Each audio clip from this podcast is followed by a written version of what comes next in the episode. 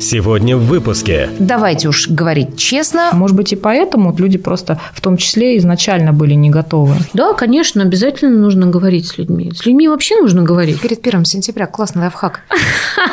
Можете привести конкретные примеры этих слов? Как все-таки с точки зрения науки и психологии проходят эти стадии? То есть это все не навсегда, всегда так не будет. Это вот такая прям хорошая, хорошая, хорошая привычка. Как жить дальше? И где родителям брать тот самый ресурс, который необходим ежедневно? Эту агрессию нужно реализовывать. А что же дальше? А дальше следует жить, шить сарафаны и легкие платья и ситца. Вы полагаете, все это будет носиться? Я полагаю, что все это следует шить.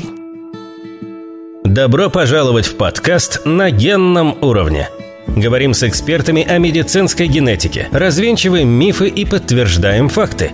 У микрофона Елена Абелева, кандидат биологических наук, заведующая организационно-методическим отделом медико-генетического научного центра имени академика Николая Павловича Бачкова – и Юлия Муштакова, научный журналист, пресс-секретарь медико-генетического научного центра имени академика Бачкова. Всем привет, с вами подкаст «На генном уровне». Это подкаст медико-генетического научного центра имени академика Бачкова и его ведущая Елена Абелева. И Юлия Муштакова. Сегодня у нас в студии Ольга Олеговна Полетаева, клинический психолог, представитель от России в Европейском сообществе по муковисцидозу в группе по ментальному здоровью. Ольга Олеговна, добрый день. Добрый день. Добрый день, рада вас снова видеть. Взаимно снова слышать вас. Итак, перед тем, как мы начнем беседу, мы напоминаем нашим слушателям, что мы ждем от вас вопросы, ждем ваши предложения по темам для нашего подкаста на генном уровне. Присылайте их на почту gensobaka.med-gen.ru или пишите нам в соцсетях медико-генетического научного центра имени академика Бачкова. Мы обязательно озвучим ваши вопросы. А сегодняшняя наша тема – это как принять диагноз наследственного заболевания своего ребенка и как дальше с этим жить. Мне сразу вспоминается, когда мы говорим о названии этой темы, знаменитое выражение, по-моему, Фридрих Ницше сказал, что когда я знаю зачем, мне под силу любое как. Вот мы как раз-таки сегодня постараемся ответить на вопрос, угу. как родителям принять э, действительно сложный диагноз. Фраза действительно замечательная, но принадлежит она Виктору Франклу, нашему изумительному великому психологу. Терапевту. Э, да, он создал это направление, пережил э, концлагере, теорию свою написал до концлагеря, но в концлагере он ее ее пробовал и очень помогала людям. Угу. Вот, когда человек знает, зачем, он может пережить любое как. И, собственно, вот этим зачем переживать то, что там происходило, он людям рассказывал и помогал. Угу. Как раз Но вот в своей книжке сказать жизни да. Да. Да, mm-hmm. великий человек. Но вот знаете, сегодня хотелось бы с вами уйти от каких-то общих рассуждений, а именно дать вот такую вот инструкцию как. И давайте все-таки вот объясним, почему мы затеяли этот разговор, почему мы поднимаем эту тему. Ну, во-первых, потому что со следующего года у нас расширяется неонатальный скрининг. То есть, давайте уж говорить честно, плохие новости родителям будут сообщать чаще. Также у нас уже идет такой пилотный проект скрининга на спинальную мышечную атрофию и первичные иммунодефициты в семи регионах регионах, и мы часто слышим от врачей. Родители агрессивно воспринимают диагноз, да, хотя, казалось бы, мы делаем все, буквально вот все для того, чтобы рано выявить заболевание, а значит повысить шансы ребенка на э, успешное лечение. Казалось бы, какие претензии к нам. Однако же родители, ну да, агрессивно воспринимают такие новости, но понятное дело, что винить э, их в этом трудно. Так вот, знаете, вот первый вопрос. А что же такое вот эта вот агрессия, да? Почему она происходит? Ну, там нужно смотреть, в какой момент она происходит, когда когда сообщают или когда говорят о том, что вообще, в принципе, будут забор делать на неонатальный скрининг? Э, вот. Тут уже в контексте именно, когда сообщили диагноз, то есть, когда врач сообщил. Да, давайте вот, вот сузим нашу тему. Угу. Да, вот именно вот когда сообщил диагноз, что вот у вашего ребенка подтвердилась СМА. Ну, здесь э, это абсолютно нормально, и здесь может быть много причин, и основная, что, в общем, в принципе, при сообщении диагноза агрессивная стадия, она абсолютно нормальна. Плюс нужно смотреть, что происходит. Я хотела бы здесь рассказать про один момент, который я бы очень хотела, чтобы никто не воспринял как мое обвинение там, врачей ни в коем случае. Дело в том, что мы в своей работе, все в любой работе, у нас есть стадия диагностики и есть стадия работы с тем, что мы надиагностировали, в любой работе. И для того, чтобы нам дальше работать, ну вот в ситуации там психолога, врача или даже журналиста или биолога или кого угодно, мы, если правильно сделали стадию диагностики, то мы, в общем-то, рады, потому что нам понятно, что с этим дальше делать. Куда дальше двигаться, да? Да, И вот это эмоциональный разрыв между врачом, который рад, здорово, нормально, профессионально рад, что понятно, что с ребенком мы можем ему дальше помогать, и родителям, которому до этого было все понятно и нормально, он хотел здорового, нормального ребенка, он видит нормального ребенка, и тут ему вышибают почву из-под ног, и он вообще не готов к этому и не знает, что с этим делать. И агрессия на самом деле это очень сохранная реакция психики. Это даже лучше, чем если бы человек впал в амебное состояние. Ну, для врача, может, и не лучше, да. И здесь момент вот этого корректности врача, он может не сидеть, не радоваться, безусловно, да, но у него много энергии в этот момент, что вот мы понимаем, мы знаем, мы сейчас будем, а человек в это будущее вообще не может смотреть. Вот этот момент, он очень важный. Я думаю, что мы все его, в общем, чувствуем и понимаем. Ну, он может провоцировать агрессию, которую врач не инициировал. Ну да, врач действительно ведь рад, я же нашел, я же да. выяснил. А у меня еще такой момент, а может быть это вопрос подготовки, то есть, насколько я знаю, вот сейчас я вот как мама двоих детей, я в курсе, да, этой темы условно была, когда рожала, я знала, что вот приходит медсестра, она, значит, берет кровь из пяточки у ребенка там на третьи, седьмые сутки для скрининга на генетические заболевания. А вот, например, там ряд молодых мамочек, моих там знакомых в том числе, они мне как бы сообщали такую информацию, что мы были не в курсе, и для нас это достаточно неожиданно было. То есть, условно, просто в роддоме там, да, или в перинатальном центре пришла медсестра и говорит, вот там завтра в 6 утра я прихожу и беру кровь из пяточки вашего ребенка. Для чего? Зачем? На какие заболевания? Что потом будет? Как мы результат получим? Никто об этом на сегодняшний день не говорит. Никакая вот такая работа подготовительная не проводится. Может быть, и поэтому, то есть, узнавая там действительно такой тяжелый диагноз, люди просто в том числе изначально были не готовы. Ну, это, конечно, безусловно, тоже основание. Правда, для меня оно немножко странно звучит, потому что, по-моему, родители подписывают согласие на это дело. Но, соответственно, если они подписывают, им как-то должны были об этом хоть намекнуть. Ну вот, насколько знаю, к сожалению, очень мало. Может быть, конечно, от роддома зависит, к сожалению, мало рассказывают вообще, для чего это надо, как бы чем его едят, что называется. Да, конечно, обязательно нужно говорить с людьми. С людьми вообще нужно говорить, но на это уходит много времени. И сил. А вот смотрите, вернемся вот в эту ситуацию, когда надо сообщить женщине, что вот у нее у ее ребенка диагностировано наследственное заболевание. А вот как это сделать? Как подобрать время? Как подобрать обстановку? Ведь пока ты подбираешь время, это драгоценное время ты упускаешь, да? Женщина, ну, понятно, она находится, ну, мягко говоря, в эмоциональном слишком Такой состоянии. Всплеск гормонального да, коктейля по, после родов. После родов. То есть врач здесь находится, ну, в сложной ситуации. Как подобрать время и как подобрать место для того, чтобы сообщить родителям вот такое известие? Ну, во-первых, где бы не было это в палате или в кабинете, потому что не каждая мама может прийти в палату, ну, состояние может быть разное, да, это должно быть наедине, в смысле без посторонних людей. То есть желательно, чтобы это была, конечно, мама не одна, чтобы это была пара, чтобы мамы была эмоциональная поддержка в этом плане. Ну и потом у нас родители равноправные, или хотя бы там а, ее мама была, если это эмоциональная поддержка, да. Именно для того, чтобы было с кем пережить. И если врач приходит в палату, то просто элементарно нужно, чтобы кто-то контролировал, что в палату никто не войдет, чтобы mm-hmm. это было возможно. Чтобы была медсестра или кто-то, кто контролирует этот вопрос, чтобы не врач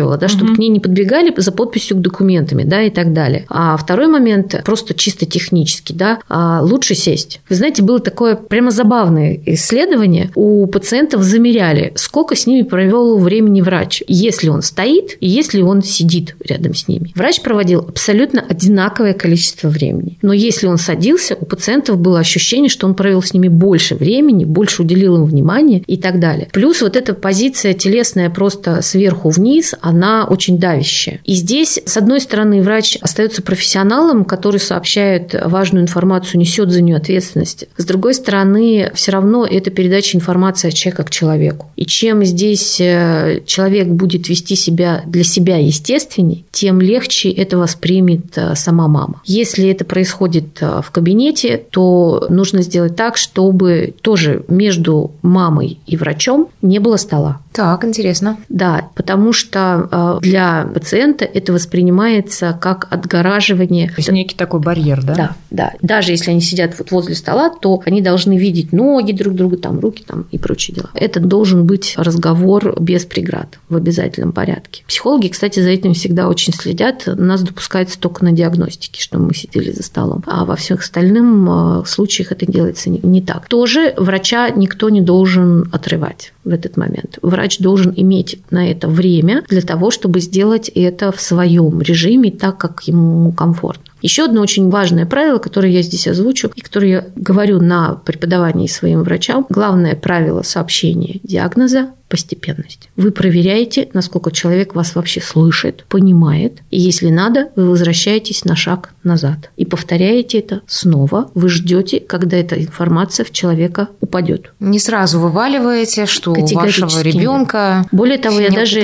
сравниваю это с лекарствами. У меня сестра старшая, анестезиолог-реаниматолог. Я у нее попросила, чтобы она мне написала список лекарств, которые она вводит пациентам, чтобы сделать наркоз. Но если она ведет его сразу, человек умрет. И я говорю, вспоминайте о том, что вы, если ставите человеку капельницу, вы даете там свою скорость. Потому что только при этой скорости поступление лекарства оно принесет пользу. Если его ввалить в человека все, либо полетят какие-то системы организма, либо человек просто умрет. Введение трудной, травматичной информации схоже с введением очень серьезного лекарства, которое может убить, может травмировать психику. Очень э, нередки случаи, когда мамы хотят выпрыгнуть в окно вместе с ребенком. И они не сумасшедшие. Это, это просто... вот в момент сообщения вот этого? Да, и из кабинета хотят. А если, простите, сообщают по телефону, а у нас угу. такое тоже присутствует, угу. а мама там одна, она может собраться и выброситься из окна. А если она ведет машину в этот момент, а ребенок сидит на заднем э, сидении, да, а у нее просто мозги отключаются. Человек попадает в состояние шока. Всегда при сообщении диагноза человек попадает в состояние шока. Хоть на секунду, хоть на минуту, хоть на несколько месяцев. Соответственно, это делается постепенно, очень бережно, с проверкой состояния пациента. На это нужно много времени. Но пациенту-то вот надо как-то вот сдерживаться, контролировать себя, что вот с собой-то вот делать? Или проще вот просто вот довериться? И... Или все таки вот эти эмоции, которые пациент испытывает, да, и вот эти все стадии, это как бы, ну, что условно, скажем так, вариант нормы, да, угу. и, и не стоит пожалуйста, да, там прыгайте, бейтесь вот врачу головой об стенку. Вот да, смотрите, понятно, что, что делать, а пациенту? Что такое шок? Это когда нет никаких эмоций, когда организм замер, весь полностью замер замер. И в том числе голова может отключиться. Соответственно, если у вас человек никак не реагирует эмоционально, беда. Значит, он в шоке. Значит, сейчас он будет выходить из этого состояния шока. Это хорошо, если он начнет выходить. Соответственно, противоположность шока – это полная расторможенность. Чтобы понятно, это такая, знаете, прямо некрасивая истерика. Некрасивая. Когда человека всего прямо растормошило. Да? И когда я объясняю своим родителям о том, как выглядит выход из шока, говорю, он выглядит вот так. Мужчины в этот момент часто напиваются, поэтому непонятно, что у них прошел шок. Mm-hmm. Ну, как бы просто это скрыто скрыто. Женщины, у которых маленький ребенок, обычно не напиваются, потому что не кормят, ну и вообще он на руках, да. А я не против того, чтобы люди напивались, чтобы у них проходил шок, честное слово, да, но просто женщинам это труднее сделать. Соответственно, если у человека в момент сообщения диагноза нет эмоций, дело плохо. Они должны быть, эти эмоции. Другой вопрос, что от натуры человека зависит стилистика проявления этих эмоций. У кого-то потекут слезы, и женщина возьмет платок и будет очень аккуратно их промокать, отворачиваться, говорить извините. А кого-то польются слезы, он даже не заметит. А кто-то начнет орать брать. То есть это зависит от типа личности, получается, да, человека? Да, и конкретно. это должно быть у человека на это право. Это хорошо, если у него идут эмоции. Они должны быть. Более того, в том числе в западных практиках, а врач может спросить Вару, да, вы хотите, чтобы я вас оставил на какое-то время одних? Я могу выйти и вернуться через 10 минут. И люди могут побыть вдвоем и поплакать вот в этот момент вдвоем. И у врача есть такая возможность. То есть он располагает временем для этого, да. Он может сказать, я бы хотел пригласить психолога, видя, что люди выходят там из состояния вот этого контроля и так далее. Есть варианты. На генном уровне. Ольга Олеговна, вы пока рассказывали, я вспомнила в одном из ваших докладов, если я не ошибаюсь, вы как раз-таки сравнивали вот эти эмоциональные проявления, да, которые могут быть на одной из стадий принятия диагноза. Может, вы меня поправите, с выделительной системой человека, да, то есть вот как аналоги, да, насколько... Это наша эмоциональная да. система работает Наши по принципу эмоции. выделительной. То есть если мы попили водички, мы должны сходить в туалет. Если мы что-то съели, мы должны сходить в туалет. Если мы получили какую-то эмоцию, мы должны ее выделить обязательно. Мы не вольны этого не сделать делать. Мы вольны в выборе только стилистики. Например, у меня есть э, там знакомая, который очень сложный ребенок. Она очень приличный человек, она не могла на него агрессировать. Ребенок просто не спал. Ну, то есть агрессия была такая уже, что просто невозможно. Она билась головой об стену. Уходила в ванну и билась головой об стену, чтобы как-то реализовать эту агрессию. Это да? не фигура речи. Нет. Ну, представьте, что вы не спите. Вы не можете спать, потому что ваш ребенок не спит. Там просто организм устает настолько, и ничего с этим не поделать. И лекарства не помогут. Это ужас. И ей никто не помогает помогал. Не было помощи. И там она мне звонила, я говорю, слушай, ты можешь побить что-то помягче? Ну, стенка выиграет. Подушку? Что угодно. Эту агрессию нужно реализовывать. Ну, просто не на ребенка, который не, не виноват, хотя он источник, который это делает, да. Но мама должна это реализовывать. Это, конечно, такой яркий пример, да. Еще, кстати, один очень важный пример, когда родителю хочется орать на ребенка, а понимаешь, что это неправильно, да, и так далее, или в принципе орать. Набираем тазик воды и орем в таз. Вода заглушает звук. Орите, хоть заоритесь. Единственное, что не вдыхайте, не забывайте вынимать голову из таза, набрали воздух и снова туда орем. Очень помогает, никто не слышит, а ты проорался, и все, и тебе хорошо. В какой-то момент это начинает не хватать, потому что звук нужен. Вот очень часто слуховым mm-hmm. людям нужен звук, да. Но проораться очень помогает. Перед первым сентября классный лайфхак.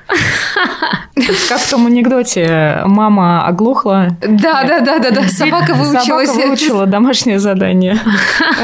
Так, ну давайте все-таки вернемся к нашей теме. Да, выплеск эмоций – это важно. Понятно, что делать врачу, да. Понятно, что пациент не должен стесняться выхода в эмоции. Понятно, что не нужно бояться, что его вдруг или ее обвинят, ах, ты невоспитанная такая, да, что ты тут устроила в кабинете у врача, все эмоции. При сообщении диагноза это совершенно нормально. Но вот знаете, есть какие-то вот слова, да, которые можно говорить человеку, а вот каких нельзя говорить ни в коем случае. Вот можете привести конкретные примеры этих слов? Скажем так, лучше не употреблять выражение «у вас больной ребенок». А как сказать? У вашего ребенка обнаружилось заболевание. Любой ребенок больше, чем заболевание. Любая жизнь тоже больше, чем заболевание в нем. Поэтому вот этого не должно быть негативных словосочетаний, которые описывают всю личность. Ну, там, ты дурак, ты больной, там, и так далее. Вот больной ребенок лучше не говорить. Не говорить словосочетание «ваш ребенок через три месяца умрет». Вот этого тоже не нужно говорить. Несмотря на то, что это по заболеванию может быть там действительно таким образом. Да. Здесь должна быть постепенность. Эта фраза уйдет э, не туда. Она не выполнит ту функцию, которую врач в нее вкладывает. Она принесет просто вред. Это нужно говорить иначе. Мягче, постепеннее, наращивая потенциал того, что вы хотите сказать, проверяя, как человек реагирует. Ольга Олеговна, а давайте поговорим немножко еще про стадии принятия диагноза. Я понимаю, это тема отдельной лекции, да, и мы уже немножко ее затронули в нашем первом подкасте, но тем не менее, тут как все-таки с точки зрения науки и психологии проходят эти стадии? Ну, там классика горевания, да, э, эти стадии пять, которые, в общем, мне кажется, уже все знают, они есть в интернете, и Елизабет Кюблер-Росс, английский специалист, которая, собственно говоря, их исследовала и их открыла, и их предложила, да, они по большому счету универсальны. Их нужно знать от отрицание, агрессия, депрессия, торг и принятие, их нужно знать для того, чтобы себя понимать. Вообще, в принципе, если бы у психологии был лозунг, я бы его сделала словом понимание. Психология направлена на это. А дальше с этим пониманием мы вольны что-то делать. Если родители понимают, что за этот год, пока идет горевание, да, ну, помимо того, что должен пройти шок, и за этим mm нужно последить, идет горевание, что их состояние должно меняться. И если оно не меняется, то что-то идет не так. Вот это то, что должен отслеживать специалист в первый год оказания помощи психологической семьям, то, о чем мы говорили в прошлый раз. И, соответственно, относиться к себе в первую очередь с добротой, с пониманием и к своему партнеру тоже, потому что он может там агрессировать, а ты там в депрессивной стадии, да, и у тебя сил вообще даже нету никак это утихомировать. У вас может быть разное мировоззрение в этот момент, и это нормально. Главное просто, что наша психика, у нее есть своя инерция, как у другой ткани в нашем организме организме. Там, ну, кость срастается полтора-три месяца. Да? Наша психика горюет столько, она столько привыкает. Это просто инерция психических процессов. Соответственно, относиться к себе с пониманием и с уважением. Это то, что я в том числе говорю врачам. Не ждите, что человек в первый год жизни будет приходить к вам одинаковый. Он будет приходить и говорить, слушайте, а, например, там на стадии агрессии, что-то вы вот тут вот вообще все неправильно делаете. А точно вот так? А да? А может мы пересдадим? А может мы куда-нибудь съездим? Я говорю, вот пусть говорит, отпускайте, пусть едет, пусть пересдает, пусть в Германию, куда угодно. Не спорьте, он просто сейчас в таком состоянии. Он привыкает. Потом есть очень важный момент, что есть 4 года после окончания сложных историй. То есть, если у ребенка были реанимации, какие-то обострения тяжелые, да, какие-то дополнительные истории вскрылись, вот от этого момента отсчитываем примерно 3,5-4 года. Это такой момент, я его называю для себя ПТСР, посттравматическое стрессовое расстройство, когда мама вдруг понимает, что, оказывается, она все уже сделала. Она 4 года живет с ребенком, который вот таким образом функционирует. И очень многим мамам очень трудно отпустить вот этот вот контроль над опасностью. Им врачи уже даже говорят, перестаньте делать столько, не надо, у вас хороший ребенок, вы все сделали. То есть это такой гиперконтроль получается со стороны мамы. А, это да? переживание опасности, которые никак не могут отпустить. И вот когда это приходит, ко мне часто врачи присылают родителей в таком состоянии, они у меня как раз-таки начинают плакать о том, что, оказывается, можно выдохнуть через 4 года. Я не знаю почему, но тем не менее таких родителей очень много. Просто можно держать в голове эту историю. То есть это все не навсегда, всегда так не будет, правильно? Надо тоже это помнить и как-то повторять себе. Да, вот эти знания этих стадий, они, плюс они могут идти по спирали, могут повторяться. Например, людям решительным очень трудно депрессивная стадия, а людям, например, рефлексивным, мягким, им очень трудна стадия агрессии. Им трудно злиться, а их нужно все равно пройти. И, соответственно, они могут возвращаться. Вот вообще нужно поменьше себя ругать, нужно побольше себя понимать. Очень трудно понимать того, кого ты все время ругаешь. И, соответственно, я все время говорю о том, что будьте к себе, пожалуйста, бережней, понимайте себя, чем вы будете относиться к себе нежнее и мягче, так как вы хотели бы, чтобы окружающие вас окружили заботой, тем вы легче, быстрее и более здорово вот это все переживете. Ну и 7 лет, когда идет полное привыкание к тому, что ребенок будет инвалид, это уже действительно привычка. Ну вот, мы же все делаем, мы же в школу идем. Ну как бы, ну и что? Ну как бы и нормально, да. Оно такое очень здравое. Это не то, что называется принятием диагноза. Это вот такая прям хорошая, хорошая, хорошая привычка. Все вокруг привыкли, все, мы ну, там живем, привыкли выбирать лекарства, еще что-то делать. Как-то незаметно уже в школу пошли. Да.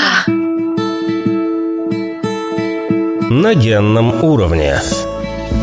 Ольга хорошо. То есть вот родители действительно прошли все эти стадии, как-то уже смирились с ситуацией, да, поработали с психологом. Ну, условно, мы на шкале где-то, я не знаю, лет 7, наверное, 8, угу. да, то есть ребенок пошел в первый класс. Все хорошо. Но вот как жить дальше родителям вообще этой семье, да, потому что, ну, действительно, те, кто родители, понимают, что это огромнейший ресурс, мне даже кажется, не имея ребенка с наследственным заболеванием, мама и папа, конечно, вкладываются очень много в воспитание, в поддержку, в принятие понятий и так далее. Вот как жить дальше? И где родителям брать тот самый ресурс, который необходим ежедневно? Я бы здесь тоже обращала внимание на то, что мы с вами говорим обо всех генетических заболеваниях, заболеваниях. И, например, если в школу идет э, ребеночек э, там с той же ахондроплазией, когда есть внешняя, да, для родителей это будет испытание. И здесь тоже, в общем, морально к этому имеет смысл готовиться. Конечно, важно, как ребенок был социализирован до этого, да, но для многих это будет э, новый этап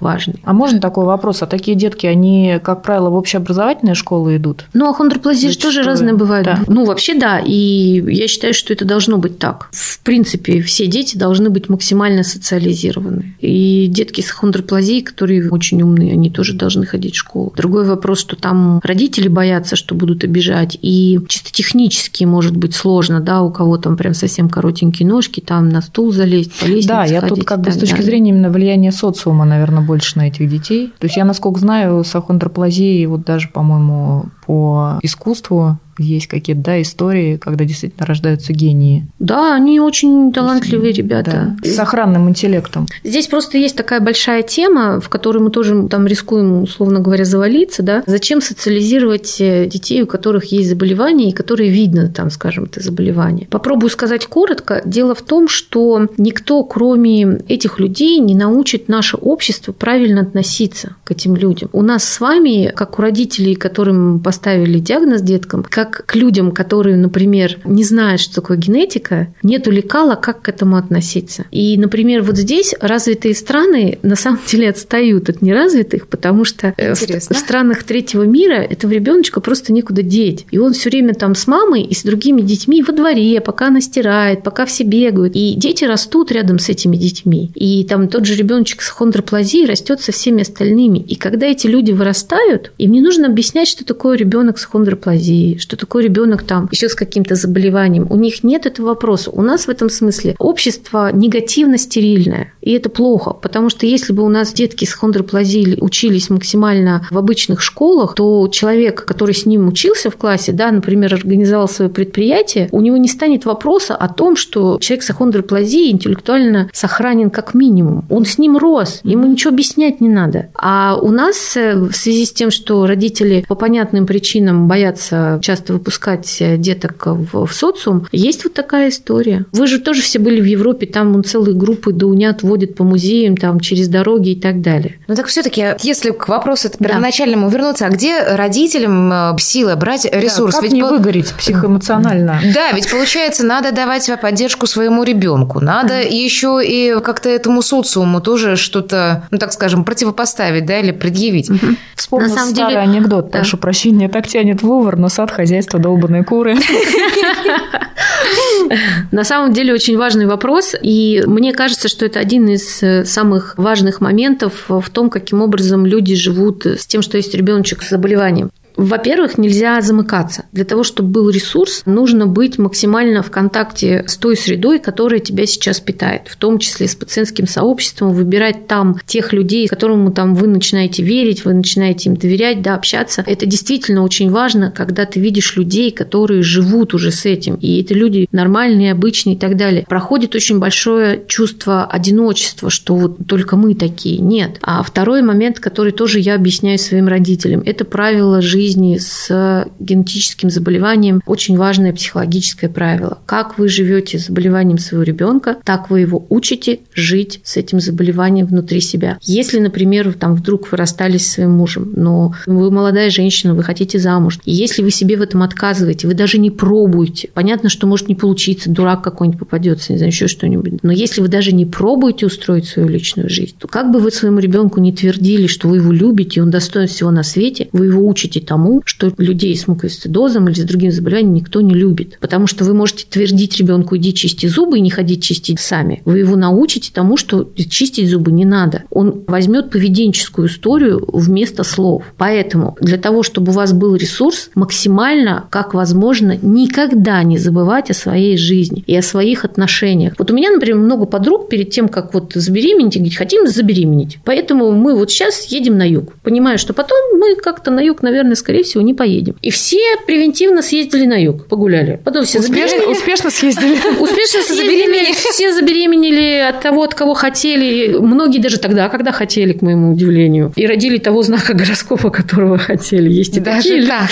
Даже так, да. Но, тем не менее, все понимали, что сейчас будет ограничение, и мы вот в это вложимся. Соответственно, вообще ребенок даже без заболевания, он, в общем, становится главным в семье. И если вы вдруг с мужем там вместе вкладываетесь в то, чтобы вот там поднять понять, чтобы не умер, чтобы правильно поставить там питание, чтобы правильно сделать, да, обследовать все. Вот вы вот в этот забег вошли, выдыхайте и вспоминайте о том, что вообще-то это ваша жизнь идет. Да, в ней есть ребенок, любимый вами ребенок, да, у него есть заболевание, но тем не менее это внутри вашей жизни. И вспоминайте о том, что вы там замужем или женаты. Вспоминайте о том, что вы что-то любили. Например, в прошлый раз там была пара молодая, которая задала вопрос. Мы очень с мужем любим ездить в походы, и мы хотим своего ребенка взять э, с собой. Я говорю, ну так это же прекрасно прекрасно, вы там, ну, все сделаете и берите. А люди с ФКУ возят целые чемоданы еды на юг. Главное, не отказывайтесь от этого, да, и не бойтесь перезапускать свои отношения в паре в зависимости от того периода, который прошел. Не бойтесь это угу. признавать, говорить, слушай, что-то мы вот тут вот, давай-ка мы тут друг на друга посмотрим. Ну, иногда бывает страшно на себя в зеркало после этого смотреть, но ничего, это тоже повод, чтобы чего-нибудь там себе хорошее сделать. Собираем чемоданы и на юг. Или хотя бы маникюр, педикюр. Ну, смотрите, ну вот здесь в какую ловушку что все время грозимся мы попасть. Вспомним мы, женщины, о своей жизни. И хоп, она нам тут же по голове. Ах, ты плохая мать, а ребенке-то забыла. Да, мне кажется, о себе ты думаешь? Включаются Маникюр поди, что сделала. Первичные биологические, да, как бы вот. ритмы Именно и поэтому, рефлексы. Абсолютно правы. Именно поэтому я говорю о том, что это правило жизни с болезнью. Вы собой учите ребенка жить с этим заболеванием. И вот эти вот все научные истории о том, что вот там, если у родителя депрессия, то у ребенка в 30% вероятность выше, что у него тоже будет это депрессивное состояние. Мы учим собой, никогда этого не забываем. И поэтому налаживать свою жизнь – это самый большой ресурс для себя и для ребенка, который тоже не будет бояться налаживать свою жизнь. И хотеть того, чего ему хочется. И рисковать, и пробовать. Да пусть не получится, главное, пусть попробует. Ольга Олеговна, мне после ваших слов вспомнился Владимир Меньшов с прекрасным кинофильмом «Москва слезам не верит». Помните, там такие строчки из стихотворения. А что же дальше? А дальше следует жить, шить сарафаны и легкие платья и ситца. Вы полагаете, все это будет носиться? Я полагаю, что все это следует шить. Абсолютно вообще согласна. Да. Это главный ресурс, своя собственная жизнь и выход вовне.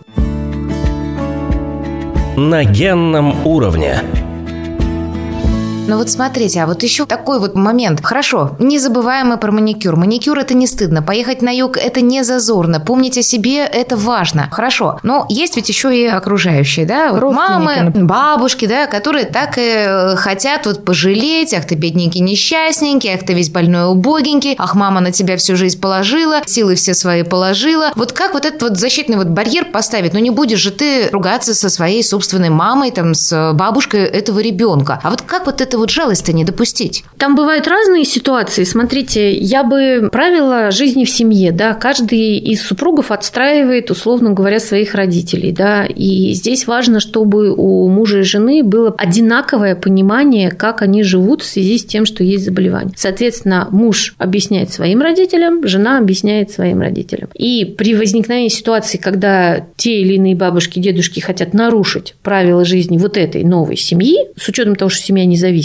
да, с ними выходит на контакт тот, чьи это родители. То есть не жена ругается с родителями Мгм. мужа, да, Это важно, да? это очень важно, потому что это убирает очень большое количество инсинуаций. Это идеальная история, да, она не всегда возможна. На самом деле много случаев наоборот, когда как раз-таки э, бабушки, дедушки помогают принять и ребенка, и диагноз, и так далее. Плюс есть еще один очень важный момент, тоже который часто рассказываю родителям и врачам. Если родители долго не могут принять диагноз, или кто-то из родителей, вот прямо не получается, вплоть до угрозы там лечению и прочие дела. Там всегда есть в семье кто-то авторитетный, кто этого не допускает. То есть фразы, что в нашем роду такого никогда не было, это вот ты тут принесла, или там ты тут принес, при том, что, в общем, должны встретиться две мутации. Почему этот человек самый авторитетный в семье? Бывает по-разному. Либо денег больше зарабатывает, либо единственный там профессор в семье, либо просто самый авторитарный человек. Да? И вот если он диктует эту историю, то окончательного принятия диагноза не может произойти, потому что мы сталкиваемся с трансцендентными вещами, да, когда есть вот такое изменение жизни, и мы вынуждены и должны и психически это правильно опираться на свое окружение. Если окружение диктует вот эту историю, это будет очень сложно. И здесь э, действительно молодая мама, там, например, родители мужа ведут такую политику, там муж в этом смысле, ну, подчиняется, скажем так, да, и мама остается один на один с тем, что, в общем-то, с ребенком, и она целый день должна его лечить или как-то заботиться. Это бывает действительно очень сложно, и здесь женщине придется опираться на врачей и на все внешние ресурсы, которые есть. И еще один вопрос. Не надо бояться конфликтов с родителями и со старшим поколением, если этот конфликт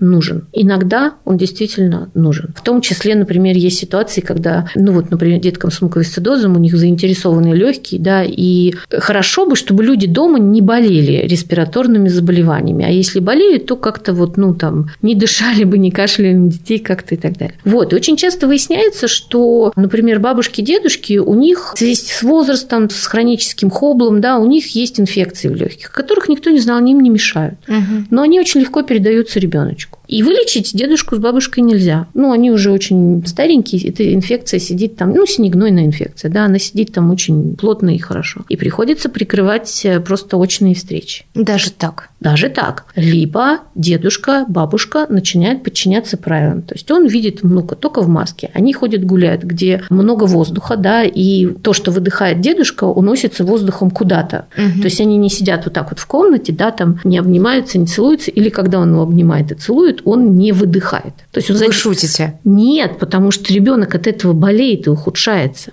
То есть вот так вот мне надо сказать своему там папе, э, папе там мужа, не дыши на ребенка, вот в буквальном смысле слова. Абсолютно точно. И вы показываете ему последствия этого. Ну, если у него есть инфекция в легких, да, мы с вами об этом говорим. Да, он таким образом сохраняет своего внука здоровым. И это его вклад в здоровье внука. Да, это придется объяснять. И да, это, ну, как правило, это дедушки, которые любят своих внуков, да, они хорошие. И это бывает печально и горько. Но, тем не менее, это нужно сделать. Ребенок в этом не виноват. А если дедушка, ну, скажем так, самодур и не хочет этого делать, значит, ему нужно запретить встречаться с ребенком. Ребенок важнее. Я просто боюсь даже представить себе шквал критики, с Да. которой столкнется эта женщина. Да. Иногда это действительно очень трудно и печально в семье, но они поставлены в такие условия, что никак. Но мне кажется, что это не самая большая плата за здоровье ребенка одеть маску и просто гулять с ним по воздуху, а не там сидеть с ним в квартире. Мне кажется, что это нормальная история. Но печально, что это вообще нужно делать. Вот это печально.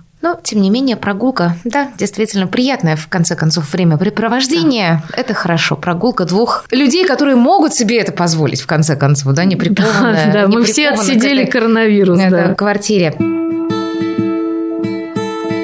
На генном уровне жалость вот все-таки не... Просто жалость – это такой же тоже враг, mm. наверное, да. Вот другая эта сторона, если родители слишком уж носятся с э, этим ребенком, вот как вот этого-то не допустить, чтобы жалели, чтобы внушали вот эту вот неполноценность какую-то закладывали вот своим жалостливым отношением? Ну, в жалости в самой по себе на самом деле-то нет ничего плохого. Жалость – это основа доброты. Человек, который не умеет жалеть, он не умеет быть добрым. Другой вопрос, что относиться к человеку только с жалостью жалостью можно в очень там экстренных случаях. На самом деле это очень важная эмоция, и вот эти все нападки на жалость, я их очень не приветствую. Угу.